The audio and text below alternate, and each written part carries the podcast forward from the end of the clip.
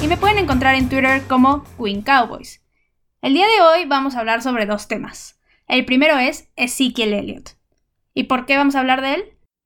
Esto es porque el pasado jueves, el corredor estrella del equipo mostró su malestar ante los medios por compararlo con otros jugadores, haciéndolo ver como si no tuviera el mismo rendimiento de los running backs top de la liga. Para ponernos en contexto, les voy a traducir lo que decían los tweets en los cuales mostraba su enojo. El primero de ellos decía, hay muchos corredores excelentes en esta liga, pero yo no entiendo por qué los medios tienen que hablar sobre mi juego para resaltar los de otros corredores. Todos somos talentosos y podemos jugar. El siguiente tweet decía, revisen las estadísticas. Desde que entré a la liga he dominado año tras año. Pongan respeto, con mayúsculas, sobre mi nombre. El tercero decía, las mujeres mienten, los hombres mienten, las estadísticas no. Vayan a hacer su tarea. El cuarto de ellos decía, casi 1800 yardas de scrimmage y 14 touchdowns sin training camp. ¿Y ahora no soy el mismo corredor? Y el último de ellos decía, aprecia el estándar en el que ustedes, refiriéndose a los medios, me ponen. Pero les prometo que nadie pone un estándar más alto para mí que yo mismo. Ahora, hablando de la molestia de Zeke, claro que es entendible, a ninguna persona le gusta que lo comparen con otras, y menos si se trata de un deporte. Creo que para ser jugador y para tener el carácter que él tiene, que nos ha mostrado en la cancha, ha de haber sido terrible ver cómo una y otra vez lo comparaban con otros jugadores. Pero vamos a hacerle caso a Zeke. Vamos a darle una revisión a las estadísticas. Porque al final de cuentas, él dijo que para defender su juego solo volteáramos a ver los números. Entonces vamos a hacer lo siguiente. En su primer año fue campeón corredor de toda la liga, con 1.631 yardas y 15 touchdowns. Aparte, tuvo un promedio de 5.1 yardas por acarreo, el cual es bastante alto, y fue nombrado para All Pro primer equipo y para el Pro Bowl. Entonces, está clarísimo que su primer año fue impresionante para todos. Luego, en su segundo año, hay que ponernos en contexto primero porque antes de que iniciara la temporada se presentó la controversia de la supuesta violencia doméstica contra una de sus exnovias, y luego la NFL decidió castigarlo con una suspensión de seis juegos. Primero hablemos de la controversia. Para empezar, desde mi punto de vista, la investigación no fue hecha correctamente, ya que las pruebas eran mediocres, o incluso yo me atrevería a decir que había una falta contundente de pruebas y nunca se llegó a demostrar que realmente hubiera violencia doméstica por parte de Zeke. Pero bueno, la NFL decidió castigarlo y vamos a revisar sus estadísticas a pesar de que no jugó estos seis juegos de la temporada. Él terminó como décimo mejor corredor de toda la temporada con 983 yardas y 7 touchdowns terrestres. Esto es bastante bueno, casi llegó a las 1000 yardas cuando hay corredores que ni siquiera lo logran en jugando todos los juegos de toda la temporada. Entonces, a pesar de toda esta controversia y de todo este contratiempo, él logró demostrar su supremacía. Luego, para su tercer año, volvió a ser campeón corredor, con más de 1.400 yardas y 6 touchdowns. Nuevamente mostrando que era el mejor de la liga en su momento. Y luego en su cuarto año, nuevamente nos presentamos con otro problema. O controversia, veámoslo así. Zeke, en el off-season, no decidió presentarse a los campamentos de entrenamiento porque estaba buscando que le ofrecieran un contrato multianual. Al final lo terminó consiguiendo por 6 años y 90 millones. Sin embargo, no estuvo en los entrenamientos y no estuvo en la pretemporada con el equipo. Pero esto no lo detuvo para ser el cuarto mejor corredor de la liga, con más de 1.350 yardas, 12 touchdowns y un promedio de 4.5 yardas por acarreo, el cual es bastante, bastante bueno. Luego, Vamos a hacer un resumen de sus cuatro temporadas. Ha logrado más de 5.400 yardas, 40 touchdowns terrestres, un promedio de 4.6 yardas por acarreo, y además de esto, el equipo lo ha decidido utilizar también como una arma aérea, la cual le ha dado más de 1.600 yardas y 8 touchdowns, el cual es bastante alto para ser un corredor. Luego, pues, las comparaciones surgen. Como cualquier analista en la NFL, lo que se hace es comparar no solamente con los contemporáneos, sino también con las personas que han dejado marca en la liga. Uno de ellos es Emmitt Smith. Emmitt Smith es el líder corredor en toda la historia de la NFL. Ex vaquero, tres veces campeón del Super Bowl, es decir, una superestrella. Vamos a checar sus números para darnos una idea. En sus primeras cuatro temporadas, tuvo casi 5.700 yardas, con un promedio de 4.5 yardas por acarreo, 50 touchdowns, por aire tuvo 1.200 yardas y 3 touchdowns. Veámoslo con el de Zeke. Hay que contar que Zeke tuvo 6 juegos menos, para empezar. Y aún así, solamente hay una diferencia de 300 yardas por tierra y 10 touchdowns, lo cual no es mucho, contando que Zeke normalmente promedia más de 100 yardas por partido. Esto quiere decir que podría haber sumado esas 300 yardas que le faltaban. Los touchdowns no se puede decir mucho, pero seguramente hubiera anotado, entonces el número hubiera sido mucho más cercano a esos 50 touchdowns que tiene Smith. Luego, por aire sí se nota la supremacía de Zeke, ya que tiene 400 yardas más que Emmitt Smith. Eso se puede entender porque fuera una diferente estrategia de los coaches, pero aún así los números hablan, y ahí fue mejor. Y en promedio de yardas es casi el mismo. Estamos hablando de una décima de diferencia entre Elliott y Smith, entonces podemos observar que los números son bastante parecidos. Contando que Emid es una leyenda, creo que eso habla muy bien del desempeño de Elliot. Ahora, otra cosa que también nos habla muy bien de Zeke es que la semana pasada, Maurice Jones-Drew, analista de la NFL, realizó el ranking de corredores para la siguiente temporada.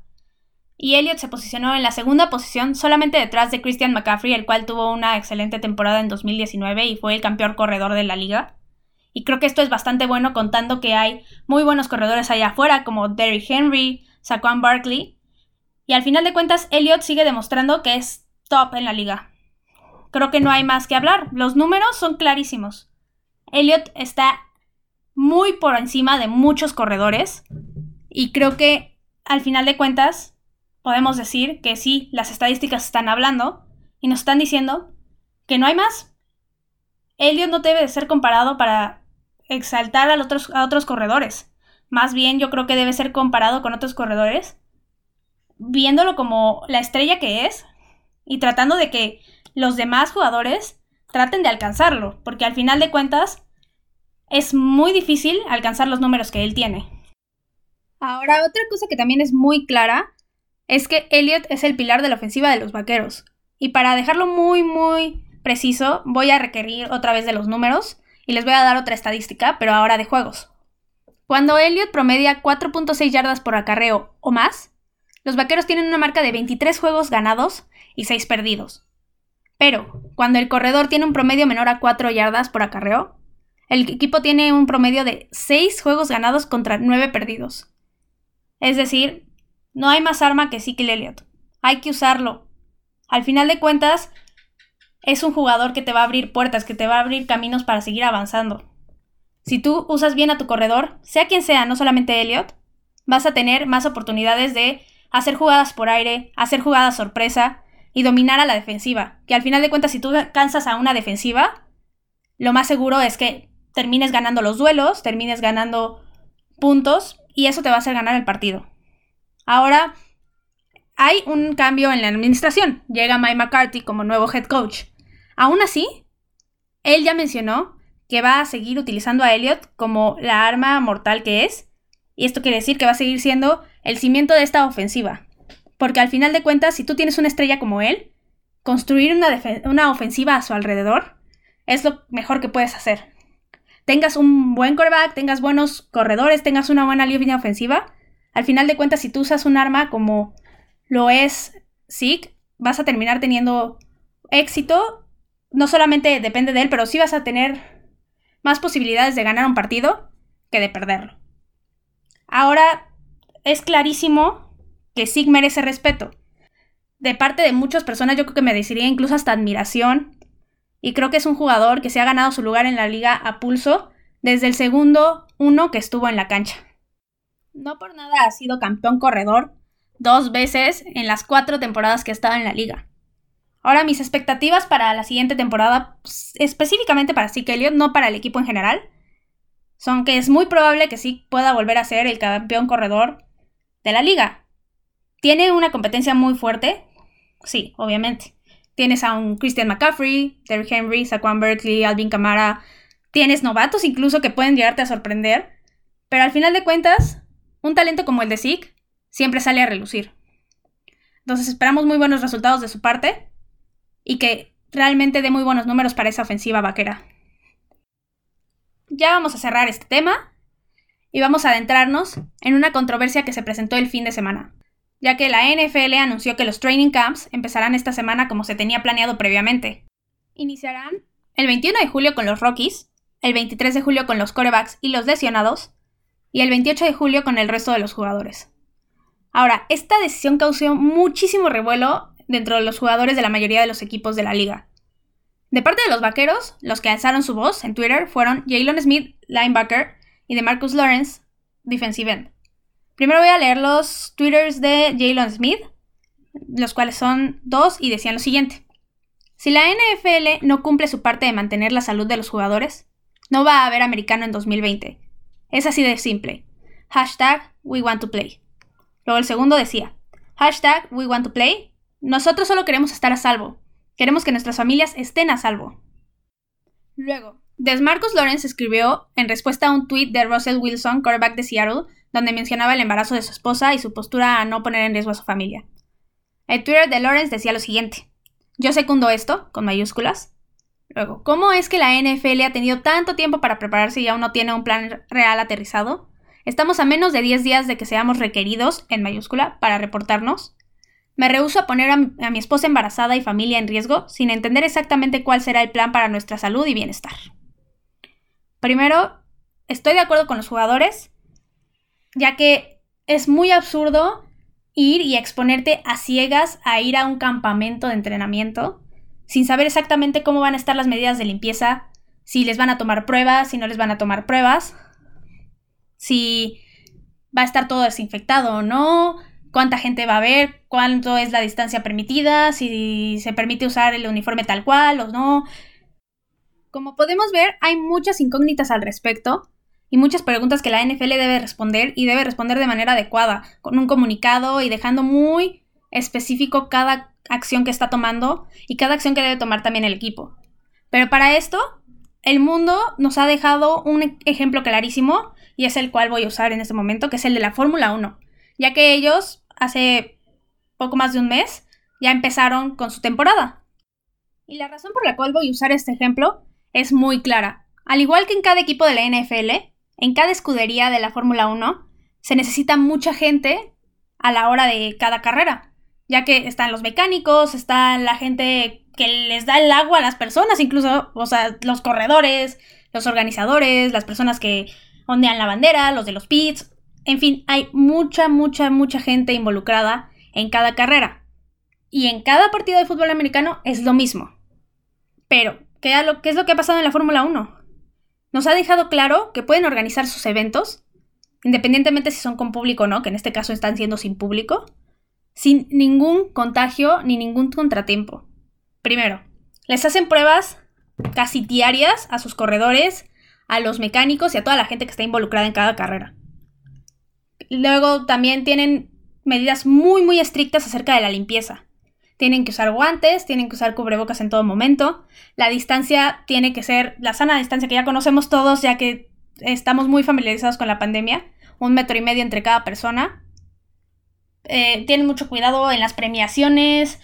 Casi no hay contacto entre personas hay muy pocos momentos en los que hay muchas personas reunidas.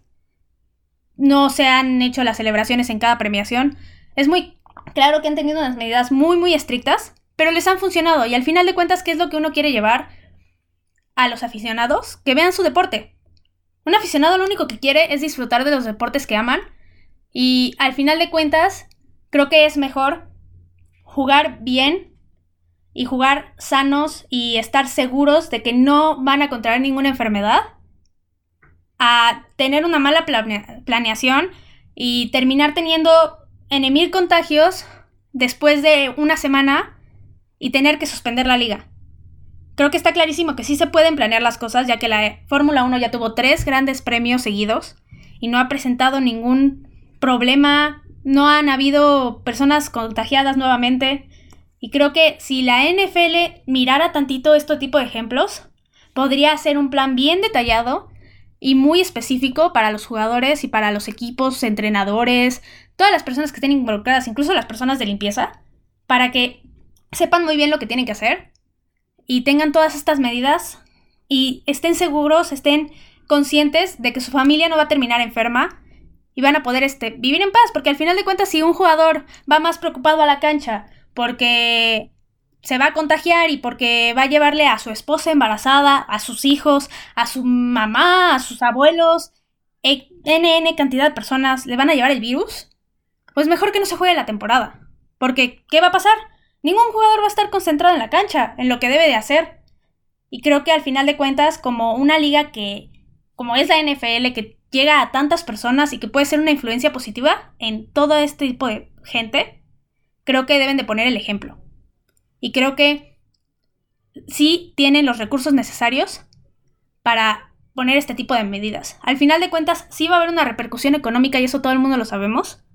Porque no creo que se pueda jugar con aficionados en la cancha, al menos al principio de la temporada. Quizás hasta después, hasta ya cuando se llegue a la postemporada no se pueda, no lo sabemos. Pero creo que este sacrificio pequeño de no jugar con, aficionados al inicio se debe de tomar, ya que a la larga nos va a traer más beneficios a todos, aficionados, jugadores, directivos, dueños, etcétera, etcétera, etcétera. Y vamos a estar disfrutando del deporte que tanto nos gusta a todos, porque al final de cuentas, ¿qué es lo que queremos ver? Queremos ver fútbol americano. Queremos ver a nuestros jugadores bien y sanos. Queremos ver que todo el mundo esté disfrutando y queremos calidad en el deporte. Eso es lo único que creo que todos estamos pidiendo, incluso aficionados y jugadores. Y también coacheo. Bueno, creo que esa es mi opinión al respecto. Y claramente es la opinión que tienen los demás jugadores. También la NFL ya anunció que sí se van a hacer pruebas diarias, al menos al inicio en los campamentos de entrenamiento, a los jugadores y a todos los que estén involucrados, cosa que sí me hace bastante correcta. Y después, cuando los contagios estén a menor a 5%, se van a hacer pruebas cada dos días y así se va a ir avanzando conforme a las pruebas. Todavía falta que sean muy claros en la parte de la higiene, pero creo que es un gran paso el que ya hayan dicho que sí se van a hacer pruebas ante COVID. Y esto es un avance bastante bueno, ya que los campamentos pues, ya van a iniciar y necesitaban una respuesta rápida a los jugadores para poder ir y jugar tranquilos. Y esto fue todo por hoy. Pueden dejarme sus opiniones, dudas en la casilla de comentarios de la plataforma de, su preferencia. También si lo desean en Twitter pueden dejarme cualquier tipo de opinión, duda, comentario en la cuenta oficial de Tres y Fuera Cowboys o también en mi cuenta personal, arroba Queen Cowboys. Y nos vemos en la siguiente emisión, porque los Cowboys no terminan y nosotros tampoco. Tres y Fuera Cowboys. Hola, soy Rudy Jacinto, creador de Tres y Fuera. Si te gustó el programa de hoy, suscríbete a este y otros podcasts de la familia Tres y Fuera. Tres y Fuera NFL, Tres y Fuera Fútbol, Tres y Fuera de tu equipo favorito y claro, el canal de Tres y Fuera YouTube con videos todos los días. Porque si tu equipo existe, Tres y Fuera lo cubre.